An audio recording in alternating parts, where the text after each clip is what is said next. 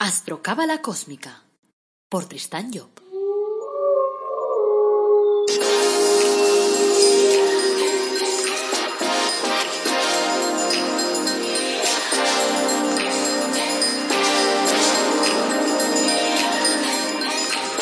Astrocábala Cósmica, episodio 63. Te brindo una calurosa bienvenida a Astrocábala Cósmica, el podcast en el que te hablamos de astrología cabalística y de cábala de una forma amena, directa y clara, de aplicar día a día en tu casa, de aplicar todos los días en tu vida. Soy Tristan Job, tu astrólogo, cabalista y escritor cósmico, y llevo más de 30 años aquí trabajando el tema este de la cábala. Hoy es miércoles 22 de julio de 2020. Este es el episodio 63 y como cada miércoles vamos a dar un poquito de cábala. El título del episodio de hoy es El sexo, la adolescencia y otras cuestiones. Interesante, ¿verdad? Bueno, antes de nada, como siempre, quiero recordarte que en el Árbol Dorado Academy, esa página web maravillosa que tenemos, te ofrecemos cursos gratuitos, en tres palabras, si quieres, como diría nuestro amigo Jesulín. Y además tenemos productos de crecimiento personal que son únicos, como los ángeles de la cábala o el árbol de la vida personalizado. No lo encontrás en ningún otro sitio del mundo mundial. Luego, además, eh, decirte que he sacado un nuevo libro que se llama La búsqueda de la felicidad a través del árbol de la vida y que trata precisamente de eso, del árbol de la vida, pero trata del árbol de la vida de una forma clara, directa, dándote claves para poderlo aplicar todos los días a tu vida y por lo tanto para poder mejorar tu vida. Está en versión de papel y en versión de ebook y la encuentras en Amazon. Y también tenemos una página web que se llama tristanyo.com y allí te ofrecemos también la posibilidad de hacerte tu carta astral para que sepas un poquito cómo manejarte en la vida. Bueno, dicho esto, vamos a, eh, vamos a empezar con un cuento. Dice, al cabo de 10 años de aprendizaje, Zeno creía que ya podía ser elevado a la categoría de maestro zen. Un día lluvioso fue a visitar al famoso profesor Nanin. Al entrar en casa de Nanin, éste preguntó, ¿Has dejado tu paraguas y tus zapatos eh, en el exterior? Por supuesto, respondió Zeno. Es lo que manda la buena educación. Actuaría de la misma manera en cualquier lugar. Entonces dime, ¿pusiste el paraguas a la derecha o a la izquierda de tus zapatos? Zeno se quedó pensando. Dice, "Eh, no lo recuerdo, maestro. Dice, el budismo zen es el arte de tener conciencia sobre todo lo que hacemos, le dijo Nanin. La falta de atención a los pequeños detalles puede destruir por completo la vida de un hombre. Un padre que sale corriendo de la casa puede olvidar el cuchillo que ha dejado al alcance de su hijo pequeño. Un samurái que no mira todos los días su espada terminará por encontrarla oxidada cuando más la necesite. Un joven que olvide llevarle flores a su amada va a terminar por perderla. Y Zeno comprendió que aunque conociera bien las técnicas zen del mundo espiritual, había olvidado aplicarlas en el mundo de los hombres. Bueno, hoy tenemos varios temitas ahí a tratar y vamos a empezar por uno que creo que es muy interesante y que probablemente pues le gustará más de uno, sobre todo los que tienen hijos adolescentes. El tema es precisamente la adolescencia. Voy a dar un apunte sobre la adolescencia desde el punto de vista de la cámara, claro, para eso estamos. O sea, porque es un tema que preocupa a muchos padres y es motivo de numerosas consultas de gente que viene a verme. Cuenta la tradición cabalística que desde su nacimiento hasta los 14 años, más o menos, eh, porque claro, se trata de una edad simbólica, la criatura está conectada con el cuerpo de deseos de la madre y por lo tanto está conectada con sus emociones. Esto puede comprenderse eh, cuando vemos que la madre, por ejemplo, pasa por un proceso de tristeza y sus hijos se conectan con esa energía. Los bebés, por ejemplo, suelen llorar mucho cuando la madre está pasando por la depresión postparto, cuando su madre lo está pasando mal. Cuando me viene a ver a veces madres que acaban de tener hijos, dicen, ¿cómo hago para calmar a mi hijo que llora mucho? Digo, cálmate tú. Y entonces cuando les doy varias pequeñas técnicas para poderse calmar, entonces inmediatamente la criatura entra en orden. Pero volvamos al tema de la adolescencia. A los 14 años, más o menos, eso depende de la madurez, digamos que hoy en día los, los, jóvenes van más rápido, desconectamos del cuerpo emotivo de la madre. Eh, tienes que hacerte la idea que es como si eh, la manguera de una gasolinera estuviera ahí llenando el depósito del coche. Y cuando se acaba de llenar ese depósito, apartamos la manguera. El adolescente, cuando llega a este periodo, se desconecta de su madre. Claro, es un proceso inconsciente, evidentemente. Desconecta su manguera para conectarse a su propio cuerpo de deseos. Y como para él su cuerpo emotivo es virgen, porque no lo ha utilizado todavía, está sin usar, pues se encuentra como estaría un extraterrestre en un parque infantil.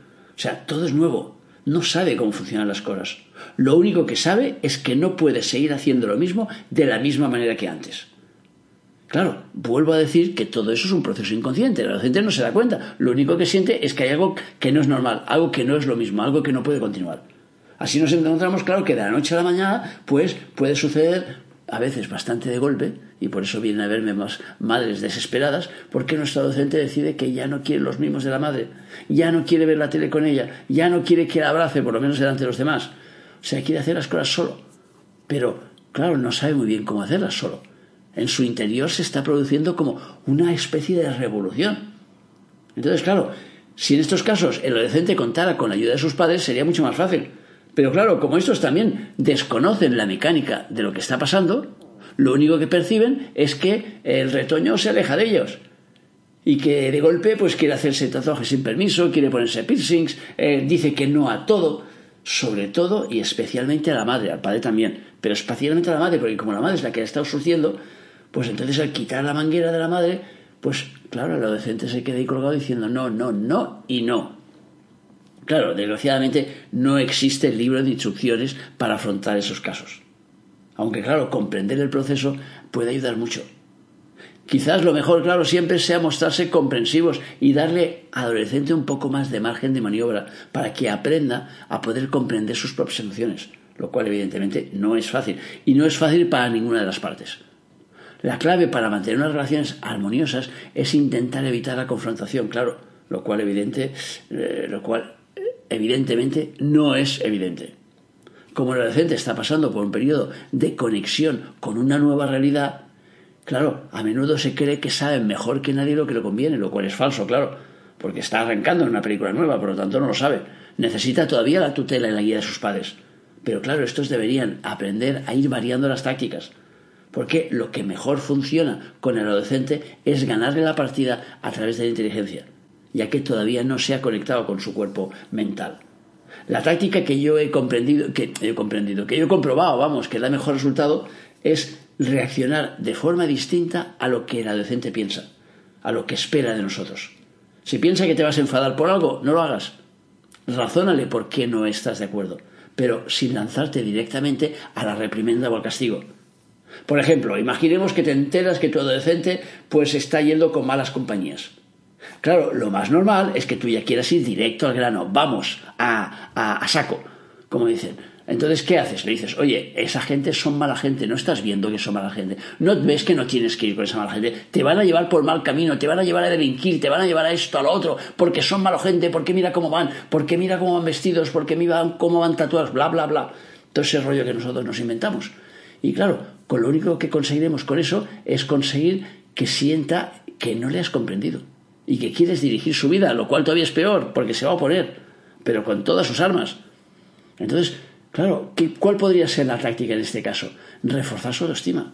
Hacerle ver lo importante que es que tome sus propias decisiones sin la influencia de los demás. Que aprenda a mantener su mando a distancia. Y hacerle ver a veces que las personas quieren inducirnos a hacer cosas que no están dentro de nuestra ruta natural. De esta forma tendrá la impresión de que estás a su lado y no en su contra. Y de paso probablemente confiará más en ti. Claro, muchas veces pues los padres me cuentan que cuando eran jóvenes bastaba con una mirada de sus padres para que reaccionaran. Todavía había el otro, el otro día un hombre que me, que me comentaba esto. Dice, es que no lo entiendo. Nosotros éramos diez hermanos, me dice. Y claro, nos miraba mi padre y ya sabíamos lo que tenemos que hacer. No nos tenía ni siquiera que abrir la boca. O sea, sin decir nada, nosotros ya está, ya estábamos todos firmes. Ya, ya. Pero claro, como le dije a él, te lo digo a ti también, lamento decirte que eso se acabó. Ya no funciona. El sistema de miradas ya no va. No sé si es, que nuestros jóvenes no ven bien. A lo mejor es que necesitan unas gafas especiales. Pero eso no funciona. No funciona ni siquiera para ligar. O sea que recuerdo, por ejemplo, el caso de una madre que vino a consultarme hace poco y me contó que su hija adolescente empezaba a salir con chicos y que otra madre le había contado que iban, eh, que, o sea, la, la, niña esta, junto con la hija de la otra, iban con chicos de mala vida, así los llamó ella. Ella estaba, claro, escandalizada y quería prohibir a su hija salir de casa. Y claro, yo qué le dije, digo, chica, digo, si tú vas a las bravas y vas intentando prohibirle y tal y cual, va a salir igualmente porque te las va a colar por un lado por otro, se va a escapar del colegio, te hará alguna, o sea, de una forma o de otra, te conectará a través del WhatsApp, a través del otro, a través del Instagram, a través de lo que sea. Entonces, ¿cuál es la película? La película es hacerle ver lo importante que es ella, que es lo que intenté hacerle ver a esta madre. Decirle, intenta colocarte al lado de tu hija, no en contra de ella. Entonces diré, a ver, explícame, es que claro, es que he conocido a un chico y tal, bueno, pues cuéntame, a ver, ¿cómo es ese chico? Y claro, de alguna forma te muerdes la lengua, porque tú tienes ganas de decirle, pero ¿cómo un chico? Pero si no tienes edad de hacerte el desayuno tú sola casi, y vas a estar yendo con chicos, no puedes andar por ese camino, porque no harás nada. Se te va a colocar en contra, tiene que sentir que estás a su lado. ¿Y cómo haces eso? Pues te tragas saliva e intentas ponerte a su lado realmente. Y entonces le dices, bueno, dice, a ver, ten en cuenta una cosa, las chicas es importante que sepan lo que quieren. Tú tienes que saber lo que quieres y tienes que hacerte valer. Si tú te das ahí al primero que viene y le das lo que busca de ti, ¿qué pasará? Que no te tenga en cuenta. Entonces te apuntará en su lista, se reirá con sus amigos diciendo, mira, otra conquista más. Y te entenderá como una más de la lista. Y tú no eres una más. Tú eres mi hija, tú eres una chica maravillosa, tú eres la leche. Por lo tanto, no, no te dejes engañar por cualquiera, no te dejes enganchar por cualquiera. Mueve tus propios resortes, hazte valer. Haz las cosas al ritmo que tú quieres hacerlas, no al ritmo que te quieren llevar a hacer los demás. Si le dices ese tipo de cosas, entonces ella se da cuenta entonces que lo que estás haciendo es dándoles consejos para hacer las cosas bien, no diciéndole lo que no tiene que hacer. Entre otras cosas, porque, como decía este, el, el no sirve de nada, no sirve de nada, no sirve de nada. Bueno, Ahí dejamos el tema de la adolescencia y los que tenéis hijos adolescentes, que os vaya bonito. Yo, los míos, ya hace rato que dejaron de serlo y la verdad es que su adolescencia pasó bastante bien. No sé si porque yo a lo mejor sabía alguna técnica, alguna técnica más que también me habían enseñado a mis padres, pero el hecho es que ya digo, no recuerdo haber tenido ningún tipo de problema ni con mi hija ni con mi hijo durante su adolescencia. O sea que besitos para todos vosotros y que os vaya genial esa adolescencia. Vamos a por el toro. Bueno, siguiente tema, el sexo. Me preguntaba una madre cómo se decide antes de nacimiento el sexo de una criatura. El sexo de la criatura se decide en el seno de la madre, previo acuerdo con, eh, o sea, de acuerdo, digamos, del jefe interno con los señores del destino, que son los que se encargan de la película.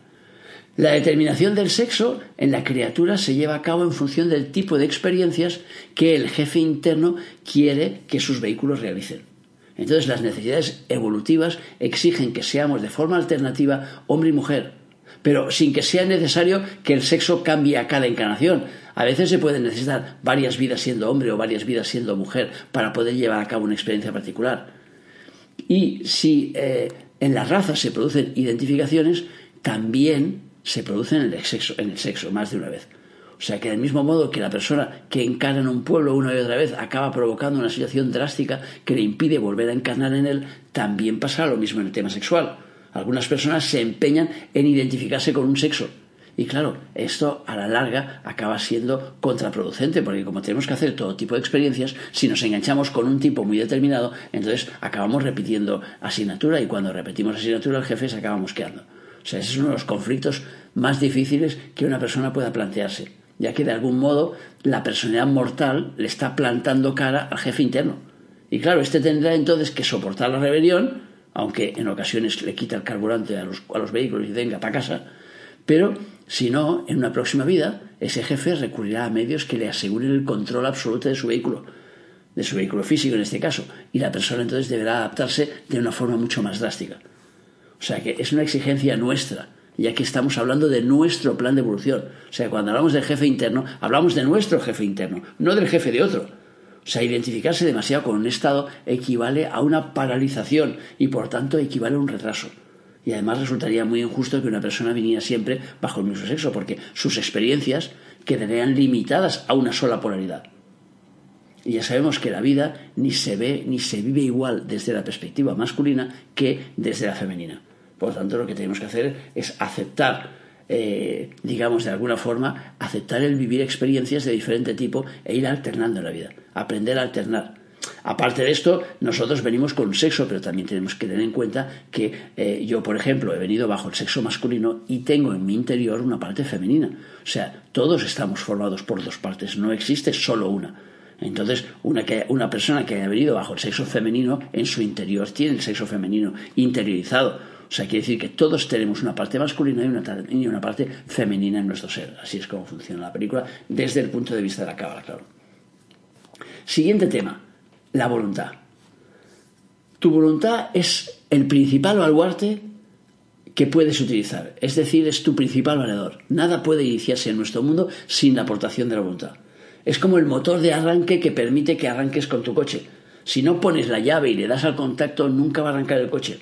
Ahora imagina que el coche eres tú y que esa fuerza de arranque es tu voluntad de acción. Imagina que has decidido, no sé, hacerte construir una casa, por ejemplo.